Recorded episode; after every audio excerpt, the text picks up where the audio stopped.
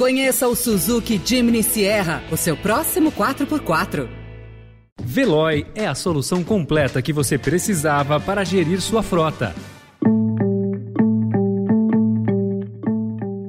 Olá, seja bem-vindo, seja bem-vinda. Começa agora mais uma edição do Notícia no seu Tempo. Esse podcast é produzido pela equipe de jornalismo do Estadão para você ouvir em poucos minutos as principais informações do jornal. Entre os destaques de hoje, julho tem deflação e nova queda do IPCA é prevista para agosto. TSE aceita atender parte dos pedidos de militares sobre as urnas e a batida policial na casa de Donald Trump que acirrou a polarização nos Estados Unidos. Esses são alguns dos assuntos que você confere nesta quarta-feira, 10 de agosto de 2022. Estadão apresenta Notícia no seu tempo.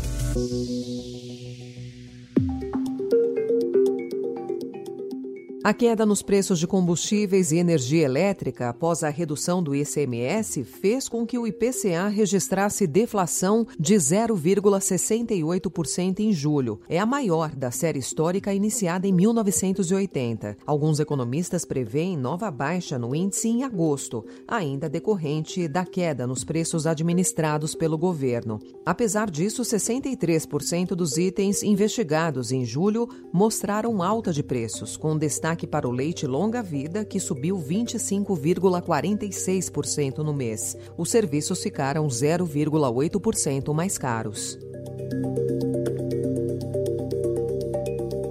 Orçamento de 2023 que o governo precisa enviar até o fim do mês para análise do Congresso já tem um buraco de mais de 142 bilhões de reais, caso todas as principais promessas do presidente Jair Bolsonaro sejam atendidas. Manutenção do valor de 600 reais para o Auxílio Brasil, a correção da tabela do imposto de renda da pessoa física, o reajuste salarial para os servidores e a prorrogação da desoneração dos impostos federais sobre o diesel, gás de cozinha e gasolina. Economia Economistas de fora do governo avaliam que o projeto orçamentário corre o risco de se transformar numa peça de ficção, que serviria mais para turbinar a campanha à reeleição de Bolsonaro.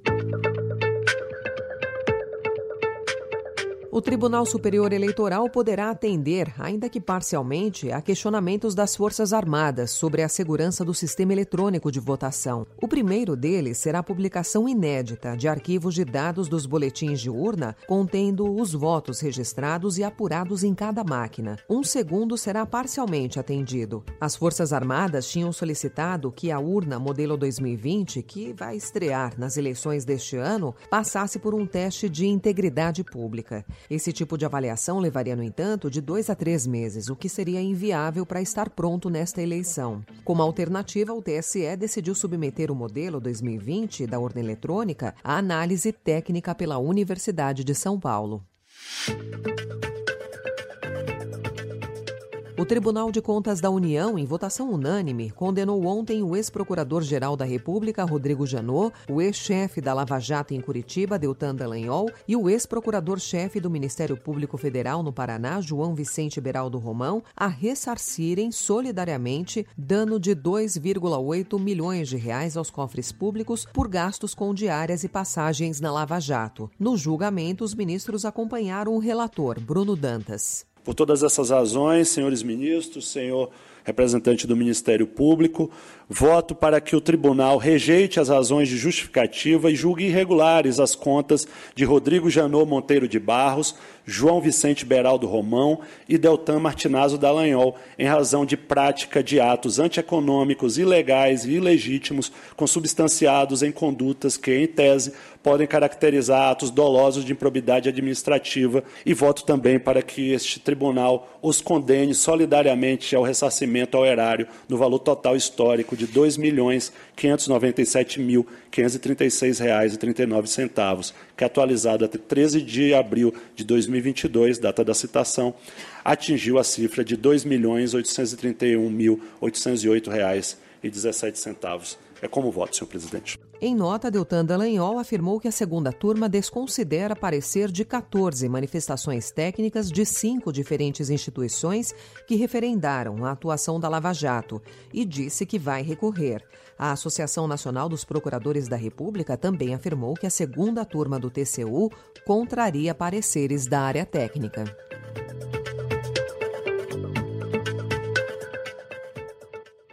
Não sei se vocês sabem, mas eu acho que uma das coisas que fez o Brasil perder a Copa do Mundo da forma vergonhosa que perdeu era o clima de instabilidade que estava nesse país.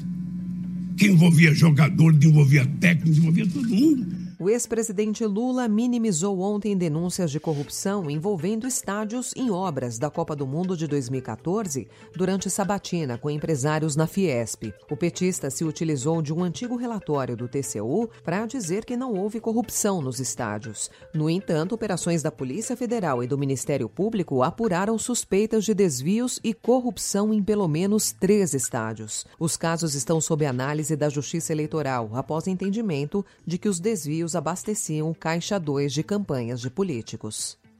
Notícia no seu tempo. As principais notícias do dia no jornal O Estado de São Paulo.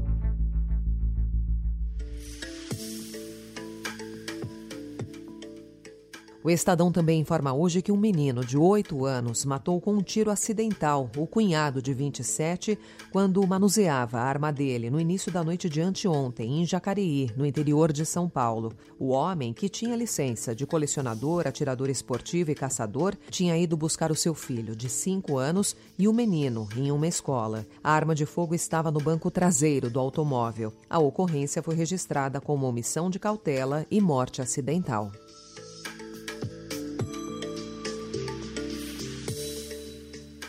The president was not briefed, did not was not aware of it. No, no one at the White House was given uh, a heads up. No, that did not happen.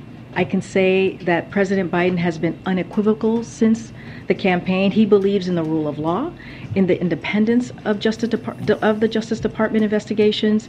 Nos Estados Unidos, a porta-voz de Joe Biden, Karine Jean-Pierre, garantiu que a Casa Branca não foi avisada sobre a batida do FBI na mansão de Donald Trump, na Flórida. A ação causou um terremoto político nos Estados Unidos. A busca foi celebrada pelos democratas, que há muito tempo exigem uma investigação do ex-presidente, e criticada pelos republicanos, que acusam o Departamento de Justiça dos Estados Unidos de abuso de poder. O FBI e o Departamento de Justiça não comentaram os motivos do mandado de busca.